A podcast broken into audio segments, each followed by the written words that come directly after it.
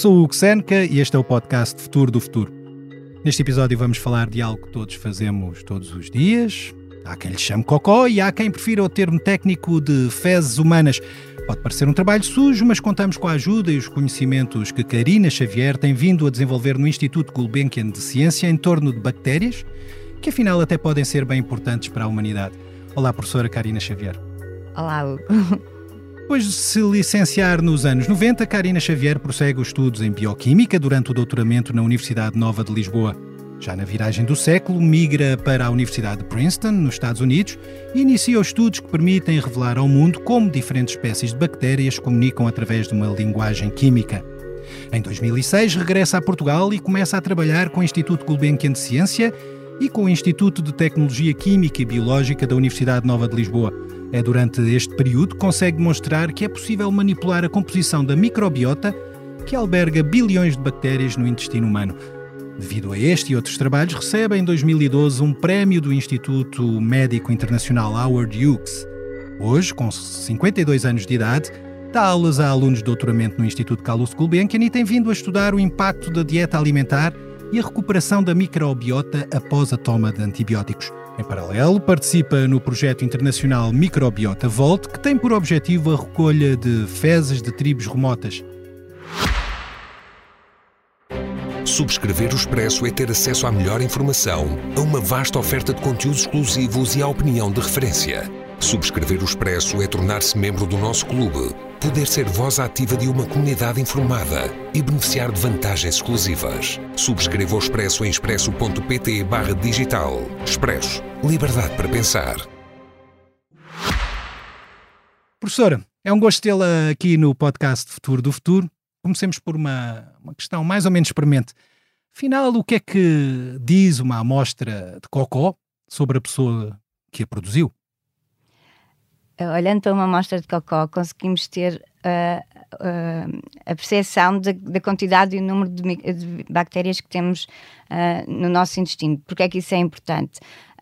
porque isso, com, com, com, essa informação eu consigo saber o que é que, que tipo de alimentação é que essa pessoa tem tido, não só nesse dia, como nos últimos meses e se calhar anos, se tem alguma suscetibilidade para alguma doença inflamatória, se tem alguma infecção, traz-nos uma informação muito completa sobre uh, o, o, estado de saúde da pessoa. E isto é uma, uma descoberta bastante recente e que estamos ainda a, a explorar o que é que, quais são os limites dessa informação. Bom, pelas suas palavras, leva-me a crer que os cocós não são todos iguais, tais como, tais como, tal como as pessoas também não são todas iguais e podem variar eh, de país para país. Por isso temos um projeto como o Microbiota Volt. Afinal, que objetivos é que este projeto internacional tem? O objetivo principal do Microbiota Vault é um, uh, garantir que vamos preservar uh, a diversidade da microbiota humana para as próximas gerações. O que nós estamos a ver é que as comunidades uh, com, com estilos de vida tradicionais têm uma microbiota muito mais diversa e que isso tem sido perdido nas, uh, nas comunidades que vivem em, em, em, em situações urbanas como a nossa, Uh, e, e, estamos a ver que há uma, quase uma extinção dos micróbios que coexistem connosco no dia a dia e poderemos estar a perder esse potencial biológico que sabemos que é importante para a nossa, uh, para a nossa saúde. Bom, eu já tinha e ouvido... o nosso comportamento mesmo.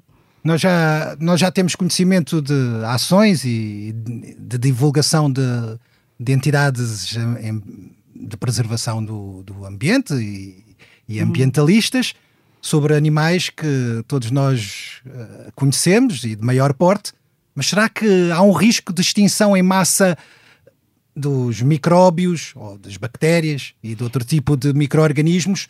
Será que devia. Uh, bom, os decisores políticos deveriam tomar também atenção a este tema e tomar medidas sobre o assunto? Pois nós pensamos que sim. Uh, efetivamente, quando, quando se extingue, extingue um, um, animal ou uma planta, também se perde todos os, os, micróbios associados com, essa, com esses organismos, com essas plantas ou esses animais. É uma cadeia que se perde. E, e, é, e é, uma das coisas que o projeto Microbiota Volt uh, quer realçar, mas focado mais, neste caso, na preservação dos micróbios associados com, com, com o ser humano E, e por isso uh, estão a ser recolhidas amostras de fezes de locais, ou de diferentes continentes e de, de locais mais ou menos distantes. Uh, o que é que essas fezes, de algum modo, podem revelar? O que é que elas contêm? O que é que elas podem uh, demonstrar uhum. em termos de utilidade para o futuro? Uh, uh, os estudos que levaram à realização da necessidade dessa recolha eh, dizem-nos que, que, que, conseguimos ter bactérias uh, únicas que, que, já estão a ser perdidas na, na, no, tipo de culturas que nós, que nós temos nas sociedades mais urbanizadas e, e, e neste, portanto, esses estudos já, já mostram uh, que, essas, que essas comunidades têm uh, uh, bactérias que são únicas.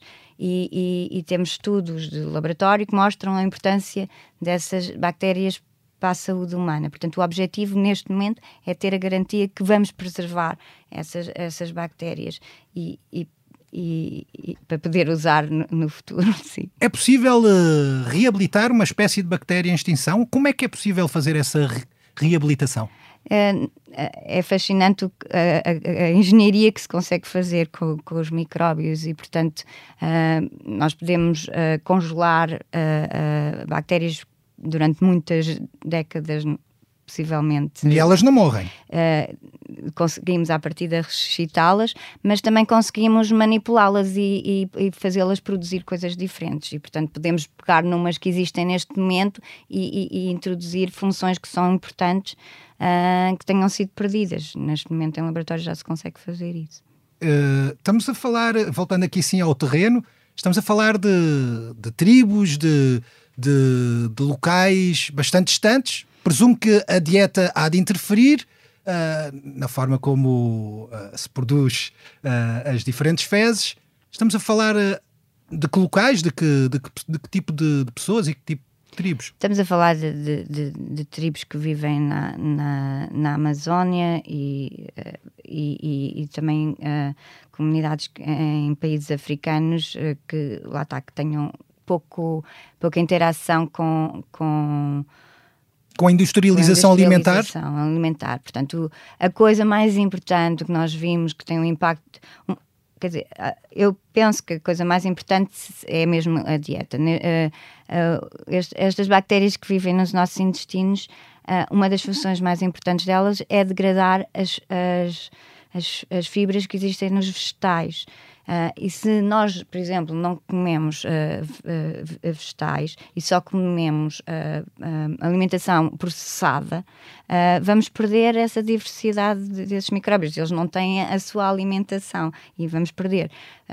isso é uma das razões que, que eu digo que que explicam porque é que uh, as populações humanas em, em, centros urbanos têm uma menor diversidade de micróbios. É e se calhar tem maior, uma maior diversidade de doenças.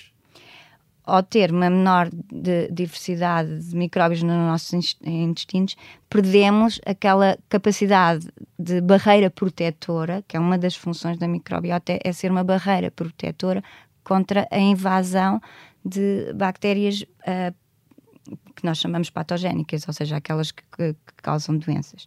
Portanto, uma, uma das funções importantes de ter uma comunidade uh, microbiana nos nossos intestinos saudáveis é, é, fazer essa tal barreira de proteção contra uh, agentes infecciosos.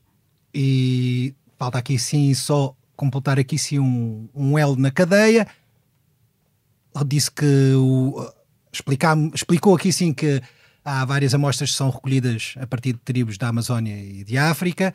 Uh, elas são congeladas, se um dia for preciso uh, recuperá-las, bastará introduzir essas bactérias em comprimidos, não sei, ou em algo que possa ser ingerível, ou, ou colocado, não sei, por via venosa, estou a inventar e não sou especialista. Não, mas é mesmo, uh, é, é, é, cultivar e produzir uh, pílulas que se possam ser ingeridas.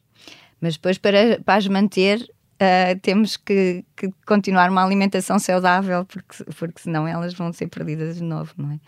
Ah, então aí implica também uma alteração social da, da comunidade. Bom, chegamos aqui assim a um primeiro desafio que costumamos colocar aos nossos convidados. Neste caso, trata-se de um desenho que nos foi trazido pela professora Karina Xavier. Professora, uh, que desenho é este? O que é que vemos aqui assim ao certo? Uh, o desenho é uma ilustração da Joana Carvalho, uh, que visa mostrar um, um, cientista a guardar as, as, bactérias e, e, e congelá-las. Uh, o, o, microbiota volta, uh, nós ainda estamos a, a, fazer estudos de qual é que é a melhor maneira, quais são os melhores locais para, para guardar, está a ser considerado uh, um local na Suíça e na, e na Noruega, e, mas o que mostra no, no desenho é que vamos querer guardar estas bactérias num, num bunker a, a, temperaturas muito, muito baixas para, para ter a certeza que não vai ser destruído e que vão ser preservadas para podermos ressuscitá-las no futuro. Uh, no fundo, é um trabalho para, para as gerações uh, vindouras uh, e que faz lembrar aqueles filmes assim, mais ou menos catastrofistas, em que é necessário recu recomeçar a, a, humanidade. Sim, sim, efetivamente, sim.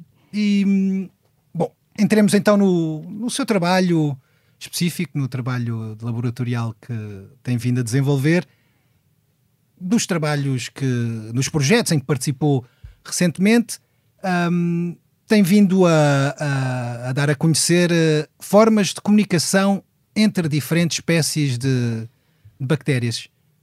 Comunicação é essa? Como é que as bactérias comunicam, bom, entre elas, sendo que ela, entre diferentes espécies, ou até com com outras, outro tipo de micro-organismos que não são bactérias. Ah, o que, o que, a minha, que eu aprendi na minha investigação é que uh, as bactérias, como, como todos os animais, têm, um, um, conseguem comunicar entre elas e, e, têm vários tipos de linguagens. A, a, a linguagem das bactérias é muito simples, é, é, é, é através de pequenas uh, moléculas químicas que podem imaginar como um, um perfume ou um odor.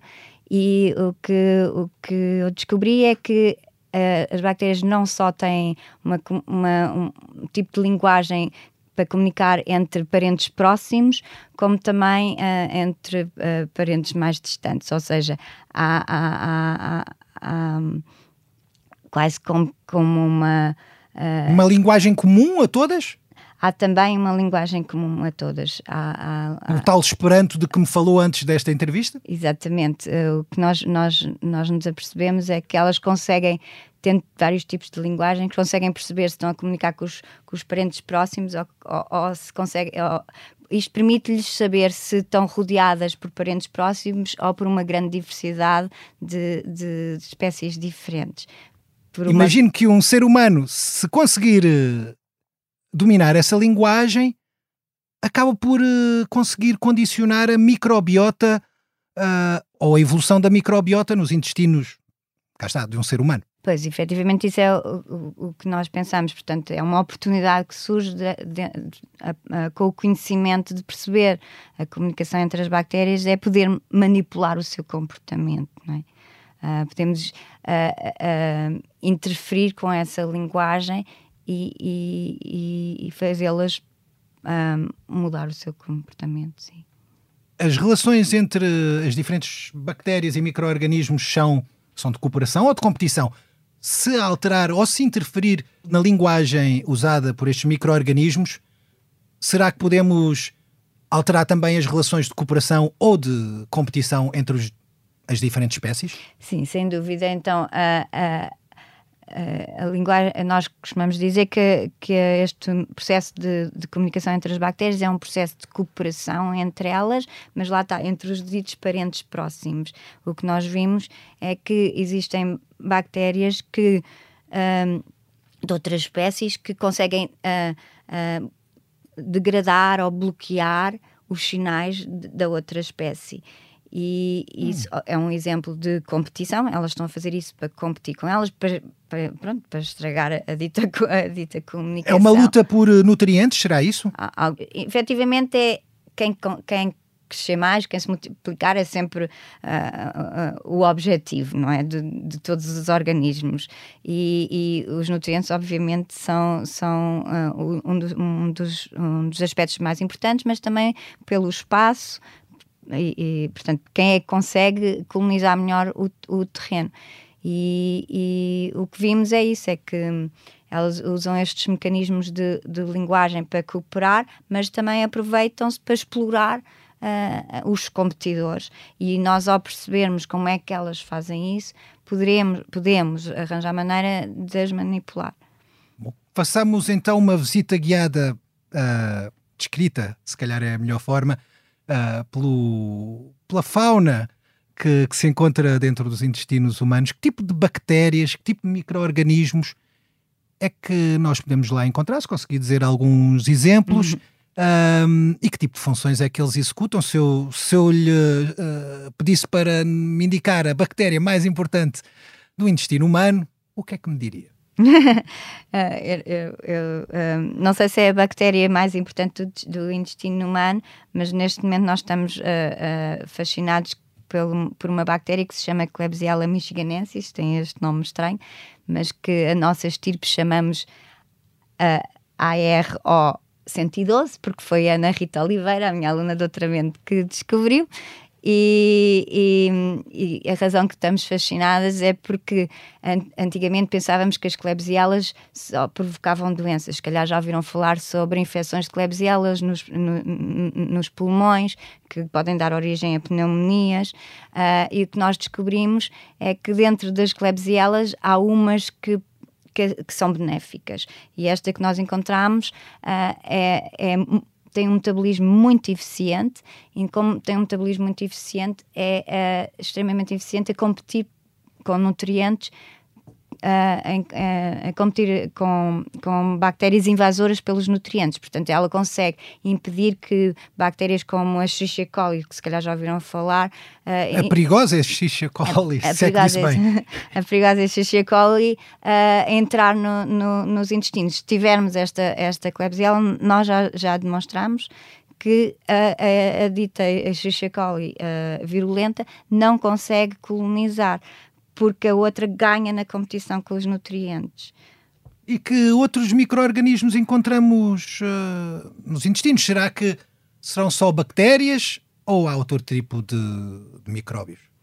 Não, efetivamente temos, tem, temos vírus, temos um, fungos, um, temos uma grande variedade, mas neste momento parece que a comunidade das bactérias é a comunidade mais estável e mais resiliente, que forma tipo uma floresta que, que, que, que é difícil de, de que tem a vantagem para nós, como seres humanos, que seja difícil de penetrar, desde que seja bem cuidada.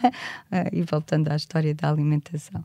E aí, uma boa alimentação ajuda, é meio caminho andado para ter eh, uma boa saúde. Será que também é, um, é meio caminho andado para ter uh, um bom comportamento, um bom humor? Será que tem um efeito também a nível psicológico? O que acontece é que uh, nós, efetivamente, nos nossos intestinos temos mais células de bactérias do que células do corpo humano. Aliás, no nosso corpo temos mais células de bactérias do que células do corpo humano. Temos mais genes bacterianos do que células uh, humanas. E, e, estas bactérias são um tipo de fermentadores que estão a produzir uma quantidade de moléculas enormes que circulam por todo o nosso organismo, inclusive pelos que vão até ao nosso cérebro. E, e sim, conseguem uh, ter impacto no nosso humor, no nosso uh, uh, comportamento. E, e, quem tem uma microbiota disfuncional também tem maior suscetibilidade para doenças neurológicas como depressão e, e, outro tipo de doenças comportamentais. E a razão é por causa dos ditos compostos que estas bactérias produzem e que circulam no nosso organismo. Chegamos agora a um segundo desafio que não é para ser visto, mas é para ser ouvido. Pedimos aos nossos convidados que nos tragam um som e a professora Karina Xavier trouxe este som.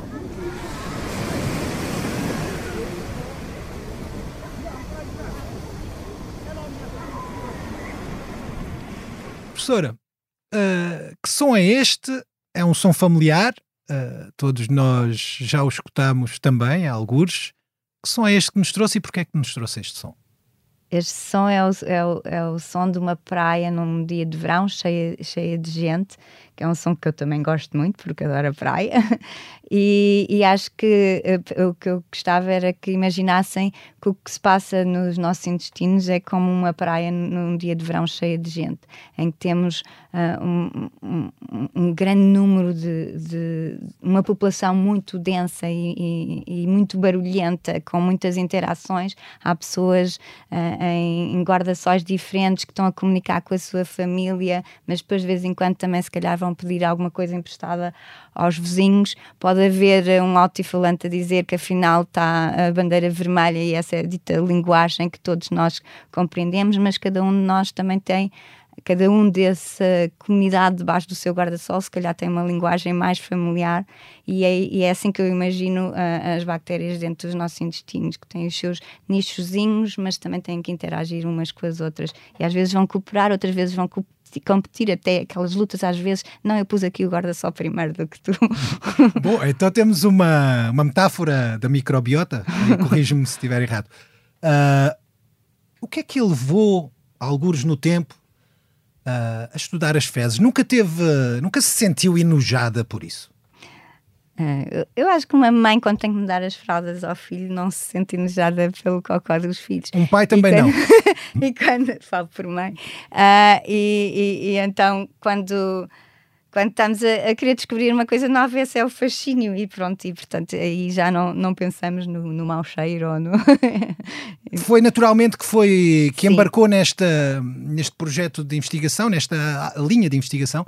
Analisar as bactérias é como. É, é, nas fezes eh, é, é, abrir uma, uma, uma, uma caixa escura porque é, é, com, esse, com essa informação eu consigo saber tanta coisa. Portanto, a primeira vez que eu vi os resultados uh, do DNA que extraímos de umas fezes foi mesmo ah, uma nova uma nova rapidamente superou o, o, o preconceito ou, ou sequer pensou que era, que era uma amostra de fezes. Sim, nunca mais nos lembramos disso. Mas uh, essa é um, uma posição natural e previsível numa, numa cientista reputada como a Karina Xavier. Se calhar fora do, do laboratório não faltará uh, gente como eu que tem algum preconceito ou se sente uh, mais ou menos enojado quando se fala de fezes ou se preferirem de cocó no dia a dia esse preconceito transparece ou, ou de alguma forma chega ou condiciona à ciência? É, eu acho que as pessoas, um, claro que não acham muito piada a ter que uh, colecionar uh, uh, cocós, mas, um, mas eu, eu, eu acho que todos nós. há aquela questão de do, da comunicação entre o, intestino e o cérebro. Acho que é uma questão que, que, que nos afeta diariamente. É, é, é, é, principalmente, por exemplo, quando as pessoas vão em viagens, é muito normal estarmos a falar sobre como é que estão a correr as coisas com os intestinos. E nós sabemos que, que, que, que afeta muito o nosso estado uh, fisiológico. E, portanto, eu acho que as pessoas ficam também. percebem que, que é importante saber uh, uh, sobre um, como, é que, como é que estão a funcionar os nossos intestinos. E acho que o que se calhar não sabem é que uh, uh, estão a funcionar melhor ou pior conforme a comunidade de bactérias que, que, está presente nos intestinos. Falemos de outra comunidade que deveria, que deveria ou se calhar já lida com, com as fezes. Será que os médicos deveriam apostar mais nos métodos de diagnóstico que têm por base a recolha de amostras de fezes? Pronto, estamos a perceber que realmente uh, uh, o tipo de bactérias que está presente no, nos nossos intestinos está muito relacionado com, com a suscetibilidade por vários tipos de doenças. Por isso, realmente, eu penso que num futuro muito próximo, porque a tecnologia já lá está, uh, quando formos ao médico, não vamos só recolher amostras de sangue, mas vamos também recolher amostras de cocó para perceber qual é uh, o estado da nossa microbiota e aí uh, tentar prever e atuar sobre possibilidades de determinado tipo de doenças ou mesmo diagnosticar. Esses métodos de diagnóstico já existem ou seria útil desenvolver novos métodos de diagnóstico com novas tecnologias que nos dessem neste nova informação? Neste momento já existem mesmo, uh, até já existem uh, centros de análise em Portugal que, que, fazem esse tipo de análise. O que, eu, o que ainda não, uh, não é muito útil para os médicos é porque ainda não existem os protocolos do que fazer com os dados. É? Ainda estamos na fase de há tanto que se pode compreender com essas análises, mas ainda não há. eu, eu vejo nos, nos médicos uma preocupação, mas e e depois o que é que eu faço uh, se, se me aparecer um, uma pessoa que realmente tem uma, uma microbiota muito disfuncional. Eu acho que há coisas básicas que já se pode uh, recomendar, que, que, que, que, são comuns a, muitas coisas, muitos aspectos, que é, que é voltando outra vez à, à, à dieta saudável e, onde, e mesmo o exercício, tudo, tudo isso contribui para, para para uma microbiota saudável. Mas eu acho que neste momento uh, estamos, estamos a, a, na fase de passar o conhecimento para a medicina, porque ainda não há protocolos de como atuar com, com, com os resultados. O médico recolhe os resultados, mas uh, nem sempre consegue perceber ao certo o que é que eles significam. Será isso ou eu estou a entender mal? Eu acho que ainda estamos um bocado nessa fase, sim não é tanto uma questão tecnológica, é mais uma questão de conhecimento e de divulgação. Sim, como é que. Uh, pronto, há, há, há, há, exemplos de tratamentos que já se fazem. É? Uh, por exemplo, para, para tratar, tratar infecções de Clostridium difficile, uh, que são. que, que, que, que, é um. um que são infecções bastante difíceis de tratar, que não, em cujos antibióticos não resultam, já se pode fazer uh, transplantes fecais para, para tratar o Clostridium difficile. Isso já, já, já está aprovado e pode-se fazer. Transplantes fecais uh, é o transplante do intestino ou, ou o transplante da fezes? É, da fe, do, das fezes? É o transplante das fezes de, de, de, de, um, de um paciente saudável para tratar, para recuperar uma, uma, microbiota saudável. Esse procedimento já se faz, mas neste momento já se, só se faz para tratar este tipo de infecções. Nós pensamos que no futuro se vai fazer muito mais desse tipo de tratamentos. Confesso que tenho receio de perguntar como é que se faz esse transplante. uh, Mas se quiser explicar, esteja à vontade. Entramos nos, verdadeiramente nos interstícios uh, humanos. Sim, mas pronto, mas não. Não, não vale a pena os detalhes. Sim. Ok. Bom, há aqui sim, para entrar na reta final desta conversa, há aqui sim um fator cultural, tal como eu próprio acabei de mostrar com esta questão. Um, há aqui sim um fator cultural da forma como nós encaramos uh, o cocó. Isto se calhar varia de continente para continente, país para país, religião para religião, não sei temos de nós, humanidade, começar a encarar uh, bom, aquilo que fazemos, que são fezes, uh, de forma diferente. Há ou não uh, preconceitos que têm que ser superados à escala global ou, ou entre diferentes hum. culturas? Eu acho que, que, de qualquer maneira, é sempre foi um grande avanço uh, uh, uh, termos métodos sanitários para, para, para tratar, de, para resolver os problemas das fezes e dos cocós. Eu, eu vejo mais neste momento as, os, os cocós como um, um, bom potencial de método diagnóstico. Uh, e acho que continuamos a dever lavar as mãos depois de ir à casa de banho. É sempre uma, uma boa recomendação uh, a ter em conta. Chegamos ao assim ao fim desta conversa sobre os interstícios humanos. Esta semana entrevistámos Karina Xavier. Na próxima voltaremos com mais um entrevistado pronto a explicar eh, tudo aquilo que o engenho humano é capaz. Eu sou o Hugo Seneca, a sonoplastia esteve a cargo de Salomé Rita. Pode ouvir-nos nas várias plataformas e também no site do Expresso. Até lá já sabe, o futuro faz todos os dias.